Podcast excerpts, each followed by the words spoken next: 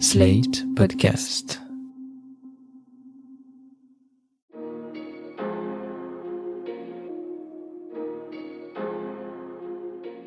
Bonjour et bienvenue dans Le Monde devant soi, le podcast d'actualité internationale de Slate.fr. Je suis Jean-Marie Colombani, directeur de la publication de Slate.fr, avec euh, Alain Frachon, qui est éditorialiste au Monde et qui est l'auteur d'un autre monde qui paraît aux éditions Perrin en édition de poche. Bonjour Alain. Bonjour Jean-Marie. Nous allons parler d'Ukraine parce qu'il s'est passé beaucoup de choses cette semaine et il va se passer ces jours-ci euh, encore davantage, avec toujours les, la problématique de l'éventuelle contre-offensive ukrainienne, mais aussi avec une offensive russe, au point que la plupart des observateurs considèrent que la ville de Bakhmut devrait tomber aux mains de la milice Wagner, d'une part, et d'autre part, chaque nuit maintenant, les villes ukrainiennes et principalement la capitale Kiev sont arrosées par euh, des missiles, des drones, donc sont sous le feu des bombardements russes avec euh, un succès évident de la part de la défense antiaérienne, mais cette défense antiaérienne ne parvient pas à tout stopper malgré tout. Donc on est dans cette ambiance-là. Par ailleurs, sur le plan diplomatique, il y a la discussion entre les alliés de l'Ukraine sur la fourniture ou non d'avions F-16 à l'Ukraine, nous y reviendrons. Et puis il y a aussi la réunion du G7 à Hiroshima. Et le G7 envisage très sérieusement d'inviter, et invite d'ailleurs euh, le président Zelensky, le président ukrainien Zelensky, à y participer aux travaux du G7. Et donc nous allons euh, commencer par regarder cela. Cela veut dire que malgré tout, un certain nombre de dirigeants, euh, et principalement ceux du G7, sont conscients qu'il faut se ranger plus que jamais du côté de l'Ukraine, Alain Frachon plus que jamais du côté de l'Ukraine et si possible aussi étendre le cercle des amis de l'Ukraine sur la scène internationale. Voilà ce qui semble être l'objet de ce le G7. Alors le G7, c'est euh, les vieux pays industrialisés du Nord, hein.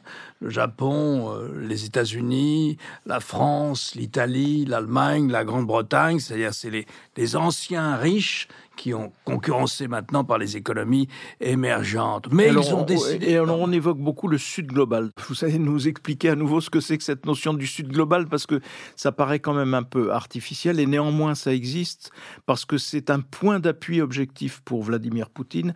S'il n'avait pas derrière lui un certain nombre de pays faisant partie du Sud global, je pense au Brésil, je pense à l'Inde notamment, et à l'Afrique du Sud aussi, peut-être serait-il moins enclin à continuer la guerre. En tout cas, c'est ce qui se dit. Donc l'objectif, en effet, peut-être d'essayer de, dissocier tout ou partie de ce fameux Sud global de soutien à Vladimir Poutine. Et c'est pour cela que le G7, euh, qui se tient donc à, Hiroshima, a invité justement l'Inde, le Premier ministre indien, M. Modi, le président brésilien, Lula, et le président indonésien, Vinodo, à venir au G7 avec le président Zelensky, comme vous le disiez. Il s'agit donc de d'abord de faire connaître Zelensky à des gens qui n'ont pas eu l'occasion de le rencontrer, d'une part, et aussi à des gens qui n'appliquent pas les sanctions qu'ont voté les Occidentaux contre la Russie, et même pour certains d'entre eux, comme euh, l'Inde, qui n'ont pas voté la condamnation aux Nations Unies de l'agression russe en février 2022. Il s'agit donc d'élargir le cercle des gens qui soutiennent le président Zelensky. Et celui-ci, après être venu au Japon, sur le chemin du retour, pourrait s'arrêter à Jeddah, en Arabie saoudite, où se tient un sommet de la Ligue arabe, avec le même objectif, étendre le cercle des pays qui soutiennent l'Ukraine. Car c'est dans ce qu'on appelle le Sud global. Bon, grosso modo, pour nous, vous et moi, Jean-Marie, compte tenu de notre âge, on appelait ça le tiers-monde. Oui.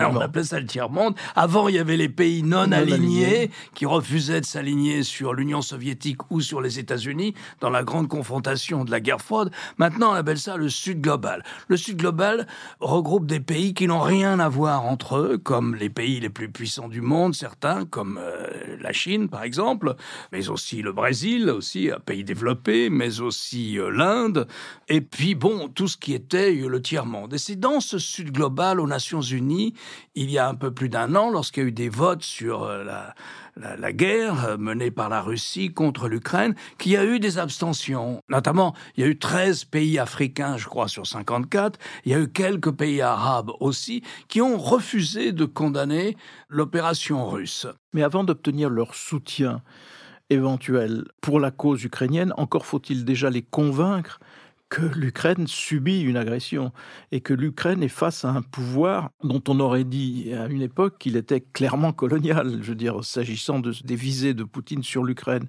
Et pourtant, cette réalité-là n'est pas intégrée par un certain nombre de chancelleries, notamment les chancelleries de ces, des pays que l'on vient de citer. Voilà, c'est d'ailleurs un des soucis euh, du président Emmanuel Macron qu'il avait dit en Afrique, mais je ne comprends pas que vous ne soyez pas plus massivement auprès de l'Ukraine qui subit une opération, une agression impérialiste et néocoloniale, hein, où il s'agit d'agrandir le périmètre des pays qui sont soumis à Moscou. Eh bien voilà, c'est la même logique, c'est la même logique donc de séduire dans ce qu'on appelle le Sud global, en fait il y a plusieurs Suds, mais dans ce qu'on appelle le Sud global, de séduire un certain nombre de pays qui ne le sont pas. Avec naturellement cette question clé qui sera posée à, à Hiroshima, qui est celle du contournement des sanctions, puisque grâce à la Chine, grâce maintenant à la Turquie, et il semble que le président Erdogan va être réélu pour cinq ans, or le président Erdogan, lui, c'est la clé du détournement des sanctions, c'est-à-dire qui permet à la Russie d'échapper aux sanctions avec l'aide d'un certain nombre de sociétés chinoises. Et donc, euh, il s'agit aussi de convaincre ces pays-là que euh, l'isolement diplomatique euh, de la Russie sera un facteur de paix en ce qui concerne la guerre en Europe, et non pas un facteur de prolongation de la guerre, puisqu'il s'agit de couper la Russie des moyens financiers qu'elle a d'entretenir l'état de guerre dans cette partie de l'Europe. Dans cet état de guerre, il y a la question de la contre-offensive ukrainienne, éventuelle. Il y a aussi la réalité d'une offensive russe permanente dans le ciel de l'Ukraine. De ce point de vue-là, d'ailleurs, je ne sais pas ce que vous en pensez, Alain, mais il y a un expert militaire français faisait la comparaison entre ce que subit Kiev, ce que subissent les villes ukrainiennes, c'est-à-dire une pluie de drones et de missiles, avec euh, les V1 et les V2 utilisés à la fin de la Deuxième Guerre mondiale par l'Allemagne alors que ces V1 et V2 qui bombardaient l'Angleterre ne servaient strictement à rien. Et là, on se dit, bon, ben, il y a certainement des morts civiles, il y a certainement des destructions matérielles de centrales électriques ou autres, mais en quoi cela influe-t-il sur, sur la guerre elle-même, et voire même sur le moral de la population ukrainienne? Au contraire, ça ne peut que les armer davantage dans la détestation de, de l'ennemi russe. Dans cette guerre de bombardement sur les villes, et on s'en rend très bien compte quand on passe quelques jours euh, à Kiev, il y a deux objectifs. Il y a un objectif qui peut être un objectif industriel. Et là, les Russes sont échoués. Ils ont voulu euh, que les Ukrainiens passent l'hiver le plus épouvantable qui soit, sans électricité et sans chauffage. Et ils ont bombardé systématiquement les centrales électriques près des grands centres urbains. Et ça a été un échec. Pourquoi? Non pas qu'il n'ait pas démoli un certain nombre de centrales, mais d'abord, euh, les Occidentaux ont immédiatement réapprovisionné en matériel de production d'électricité les Ukrainiens, mais surtout, les Ukrainiens ont fait des miracles d'ingénierie civile pour remettre leurs centrales électriques en route le plus rapidement possible. Donc ça, ça a été un échec. Le deuxième tentative, c'est celle que vous dites, c'est-à-dire de casser le moral de la population. C'est-à-dire, de fait, c'est une guerre assez étonnante compte tenu des distances géographiques.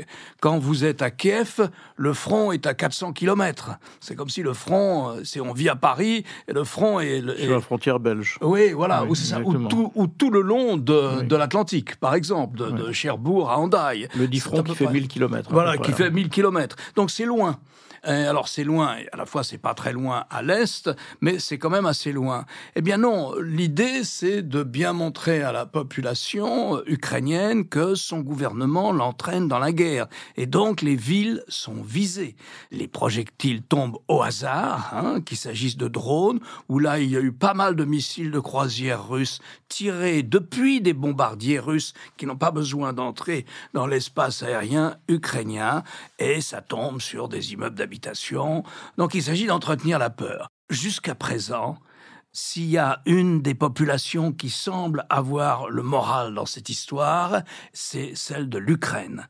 Comme on dit, l'arrière tient. Et l'arrière tient sacrément bon.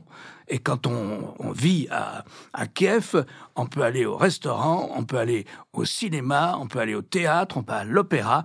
Toute la ville travaille, tout fonctionne, en général grâce aux femmes, parce que les hommes sont au front, mais tout fonctionne. Ça s'arrête à 11 heures parce qu'il y a un couvre-feu pour rendre les bombardements plus difficiles. Donc la ville est un peu éteinte à partir de 11 heures du soir, mais ils n'ont pas cassé le moral de la population ukrainienne. Alors parler de cette situation militaire, c'est avant de, s'avancer vers la contre-offensive ukrainienne éventuelle, il y a plusieurs problèmes qui sont posés. D'abord, la défense antiaérienne, puisque c'est ça le front principal aujourd'hui pour les Ukrainiens, vu ce qui leur tombe sur le coin de la figure, si j'ose dire, d'une part. Et d'autre part, il faut faire le lien entre cette défense aérienne, les moyens de cette défense aérienne et le débat sur la fourniture ou non d'avions F-16 à l'Ukraine par les Occidentaux. Les F-16 qui sont des chasseurs bombardiers et dont euh, peut-être euh, doit-on considérer que les Ukrainiens, loin de s'en servir s'ils en avaient, et ils en réclament à Coréacri depuis longtemps, ils continuent de les réclamer parce qu'ils n'en ont toujours pas, loin de s'en servir pour euh, faire des raids au-dessus de la Russie, auraient un premier usage de ces F-16 qui serait de contribuer à étoffer la défense anti-aérienne. Alors est-ce que, de ce point de vue-là, est-ce qu'on a tort ou raison de continuer à tergiverser, à attendre, à dire oh ben, on va d'abord former les pilotes, mais on n'est pas pour la livraison des avions, alors même qu'on sait que à terme ils auront ces avions, mais à terme peut-être sera-t-il un peu tard.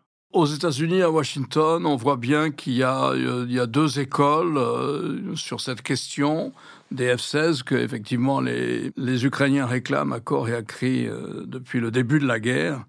Les Ukrainiens, c'est une, une aviation, ils ont 187 avions, j'ai vu, avions de guerre, des MiG assez dépassés, c'est-à-dire qu'ils en ont dix fois moins que la Russie, qui a une aviation extrêmement performante et très au point. Il y a deux écoles. Il y en a une qui dit, mais si on franchit à chaque fois des paliers, si on donne aux Ukrainiens des armes qui leur permettraient effectivement de frapper euh, en profondeur, même en Russie, et non plus seulement au-dessus de leur territoire, eh bien Moscou intensifiera ses attaques et mobilisera à son tour des armes de plus en plus sophistiquées. Puis il y a une deuxième école qui, pour le moment, semble minoritaire dans l'administration, cette deuxième école dit mais pas du tout. C'est si on donne des F-16 aux Ukrainiens, ça dissuadera les Russes de certaines opérations, et comme notamment celle que vous dites, c'est-à-dire d'opérations aériennes. Et les Russes jusqu'à présent ont très peu engagé leur aviation au-dessus de l'Ukraine pour des raisons intéressantes dont on pourra parler. Mais ça les dissuadera et ça sera au contraire un facteur, non pas d'apaisement, mais euh, un facteur positif donnant à l'Ukraine les moyens de repousser les forces russes en dehors de son territoire. Voilà, ça peut évoluer, il n'y a sûrement pas le même sentiment au Congrès. Je pense que si on interrogeait le Congrès aujourd'hui, euh, il y aurait une majorité pour livrer des F-16. Il y a un problème budgétaire qui compte et qui est évoqué dans les journaux euh, américains. Un F-16, ça coûte plusieurs millions de dollars. Hein, un seul avion il faut la formation d'un pilote, c'est au moins euh, six mois. Chaque F-16 a 12 hommes ou femmes, techniciens, d'entretien au sol, 24 heures sur 24 pour un avion. Donc, vous voyez, un F-16, c'est toute une logistique. Et ça coûte cher, et la question budgétaire n'est pas absente non plus des considérations américaines. Alors, puisqu'on parle coût, il y a un équipement qui coûte encore plus cher que le F-16 et qui coûte très exactement un milliard d'euros pièce. C'est une batterie de missiles patriotes. Les missiles patriotes, ce sont des missiles qui ont permis ce bouclier de fer au-dessus d'Israël, qui évite justement à Israël de subir des bombardements euh, de la part du, notamment du Hamas. Et donc, euh, les Américains ont fourni des batteries de missiles patriotes aux Ukrainiens. Les Russes se sont flattés d'avoir détruit une de ces batteries. Ce qui semble, d'après les experts français, c'est que cette batterie a en effet été endommagée, mais réparée par ceux qui peuvent la réparer. Donc, euh, est-ce que ces missiles patriotes ne sont pas justement euh, supérieurs ou à une flotte de bombardiers, tout simplement, si l'on veut utiliser ces chasseurs bombardiers pour la défense antiaérienne? Ça a été la, la stratégie des Ukrainiens hein, depuis le début. Ils ont bien compris qu'ils n'allaient pas se doter d'une aviation de chasse d'un jour à l'autre, que ça prendrait un an, deux ans, voire trois ans ou quatre ans. Ils sont bien au courant que pour former un pilote sur un appareil occidental, il faut six mois et qu'eux, ils ne sont habitués qu'à des MiG. Donc, euh, ils ont joué à fond la défense antiaérienne. Ils ont des systèmes de défense antiaérienne franco-italiens, allemands, britanniques et les fameux patriotes euh, américains. Si on s'en tient aux images des bombardements qui ont eu lieu dans la nuit de mercredi à jeudi, il semble bien que la fameuse batterie de missiles patriotes qui protège Kiev, les autres villes ne sont sans doute pas aussi bien protégées. Peut-être n'y a-t-il pas même de système patriote, d'autres batteries euh, patriotes. Tout ça, ce sont des secrets de guerre. Hein. On spécule, mais il est vraisemblable que les autres villes, des villes comme Odessa, les grandes villes ou Kharkiv, ne sont pas aussi bien protégées que la capitale. Donc ils ont joué ça. Si on s'en tient à ces images, les missiles antimissiles qu'on voit dans la nuit, tirés depuis le sol, appartiennent à une batterie de patriotes. Donc elle n'est pas détruite. Elle n'est pas détruite pour autant qu'on puisse, que les experts, les analystes militaires occidentaux puissent tirer des conclusions des images qu'on a. Voilà, ils ont joué à fond la défense antiaérienne. Ils ont probablement, c'est une histoire qui n'est pas racontée, mais qui sera racontée ensuite. C'est un peu comme le Blitz, si vous voulez. C'est la bataille de Kiev. Parce que ils se sont énormément servis de leur ancien MiG. Ils ont réalisé des prouesses qui font l'admiration de toutes les aviations occidentales avec leurs vieux MiG et ils ont chassé de l'espace aérien ukrainien, ils ont chassé les Russes. Et alors je demandais à un ami qui habite Kiev, mais où sont les aéroports qui abritent euh, ces avions, etc. Il m'a dit, c'est très curieux, tu sais, tu roules sur une autoroute ou sur une route nationale, et tout d'un coup elle est barrée, et tu comprends pas pourquoi elle est barrée. Et puis arrive un avion de chasse qui se pose dessus, des tracteurs sont là qui l'emmènent dans un bois ou dans la forêt, et l'avion disparaît. Et donc les Ukrainiens, le premier hiver, ont mené une guerre aérienne qui semble étonnante, incroyablement ingénieuse, sans jamais que les Russes n'aient réussi à détruire leurs avions de chasse ou leurs aéroports. Que d'ingéniosité déployée par les Ukrainiens pour se défendre. C'est vraiment David contre, contre Goliath. Absolument. C'est assez phénoménal. Et pour euh, continuer et peut-être terminer sur ces histoires militaires, euh, Alain Frachon, la grande question permanente posée à chaque déplacement du président Zelensky, c'est donnez-nous enfin les armes dont nous avons besoin, parce que nous n'en avons pas assez, parce qu'il nous manque ceci ou cela. Alors, en ont-ils vraiment besoin? N'en ont-ils pas vraiment assez? Sont-ils suffisamment équipés? Est-ce qu'ils sont dans une sorte de surenchère pour, au fond, peut-être se prémunir davantage? Ou est-ce que ce qui leur a été livré est suffisamment à la fois abondant et performant sur le plan technologique pour que la sécurité de l'Ukraine soit vraiment mieux garantie. Alain, comment répondre à cette question? Parce que les Ukrainiens, on connaît leur discours, les Occidentaux font mine de dire ben non, on vous a suffisamment armé. Où est la vérité? Très difficile de savoir. Par exemple, cette semaine, pour rester sur ces jours derniers, les Britanniques ont dit qu'ils allaient livrer euh, à l'Ukraine des missiles, un type de missile que les Américains ne veulent pas livrer aux Ukrainiens. Des missiles qui sont d'une portée de 250 à 400 km, hein, qui sont tirés depuis un MiG d'ailleurs, qui sont mis sur un MiG. Ce sont des missiles Storm Shadow. Ça s'appelle Scalp en français. Ce sont les mêmes missiles. Ce sont les mêmes missiles, ça. Et la France dit qu'elle pourrait aussi livrer ces fameux missiles dans leur version française euh, aux Ukrainiens. Alors on se dit, bon, ils vont avoir des missiles à longue portée, euh, ça va les aider pour frapper les troupes russes installées, euh, qui s'installent et qui, naturellement, qui se bunkerisent et qui bétonnent le territoire qu'ils ont conquis en Ukraine. Bon, on n'est pas au drugstore, on n'est pas au supermarché, ça se passe pas comme ça. Peut-être faut-il six mois, voire neuf mois, pour qu'on arrive à fixer un missile Scalp ou Storm Shadow sur un MiG, puisque c'est un missile qui est tiré depuis un avion. On ne sait pas trop. Et c'est la même chose, si vous voulez, pour les chars d'assaut, par exemple. Les chars légers, les Français, cette semaine encore, ont dit qu'ils livreraient des chars légers, des blindés légers aux Ukrainiens. Mais tout ça prend du temps. Tout ça prend beaucoup de temps et c'est très dur. Bon, je fais assez attention à ce que disent les experts militaires dans la presse, mais je vais vous donner un bon exemple. En février, on en avait parlé d'ailleurs. Ici, je crois, il y avait des informations dans les journaux citant des sources ukrainiennes, comme quoi les, Ukrainiens n'avaient pas tous les armes dont ils avaient besoin. Au contraire, ils étaient, ils avaient épuisé leur stock de, missiles ou d'obus ou je ne sais quoi, de roquettes ou de drones. Et puis, euh, tout d'un coup, apparaissent des articles qui disent le contraire. Avant-hier, j'ai, là, je l'ai apporté, là, je vois un article dans le New York Times. L'Ukraine a tout ce qu'il lui faut, disent les analyses. Alors, tout ce qu'il lui faut pour lancer une contre-offensive quand elle décidera de lancer une contre-offensive. Ah bon, on se dit alors ils ont tout ce qu'il leur faut. Alors je lis l'article qui commence par dire ça, mais qui ensuite arrive dire mais enfin fin avril en même temps il leur manquait encore beaucoup de choses. Ils n'avaient que 70% du matériel qu'on leur avait promis ces derniers mois.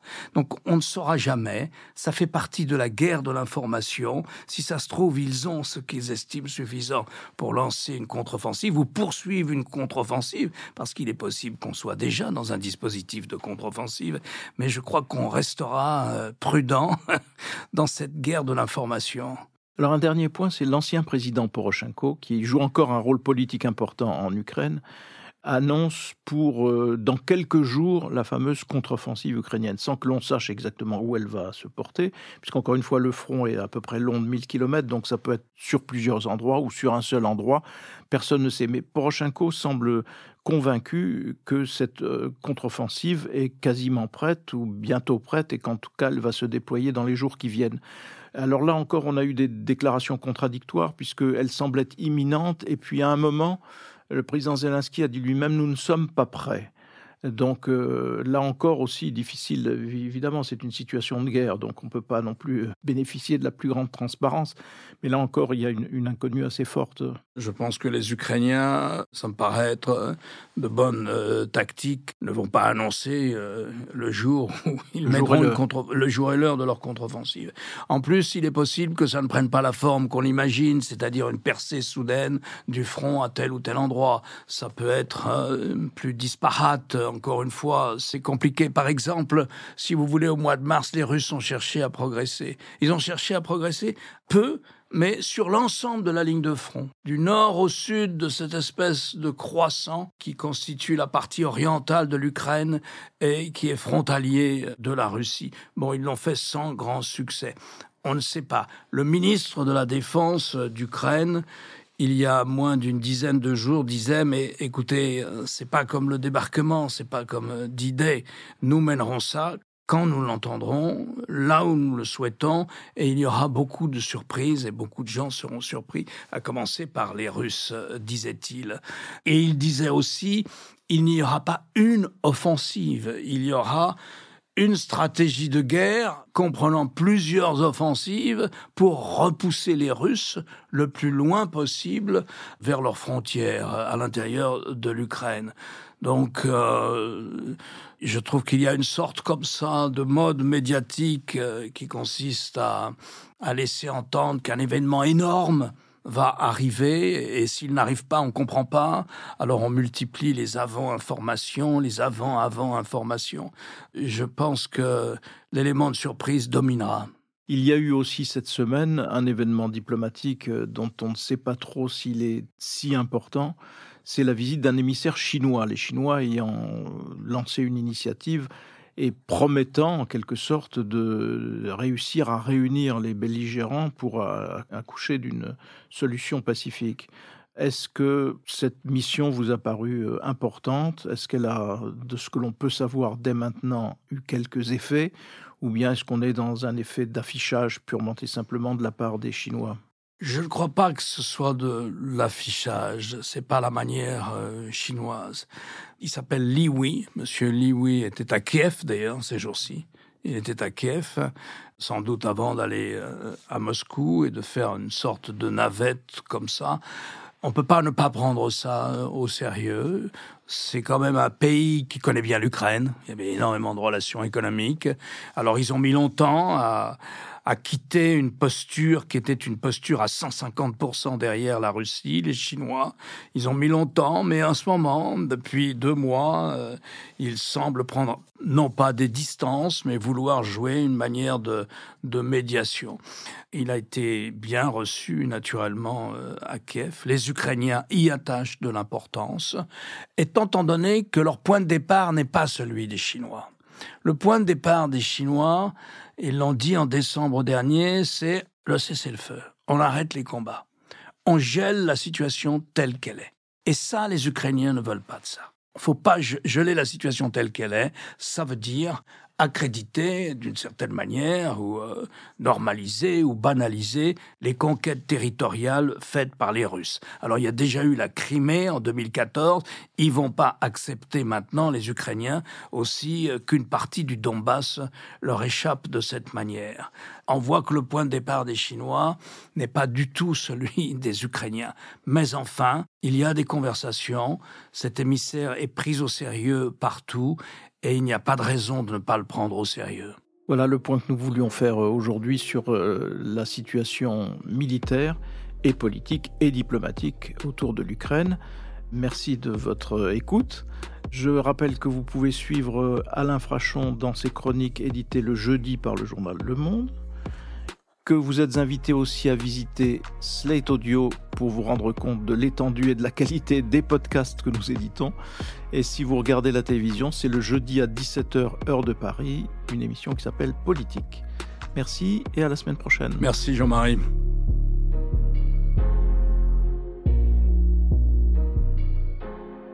Retrouvez le monde devant soi chaque vendredi sur slate.fr ou votre plateforme de podcast préférée.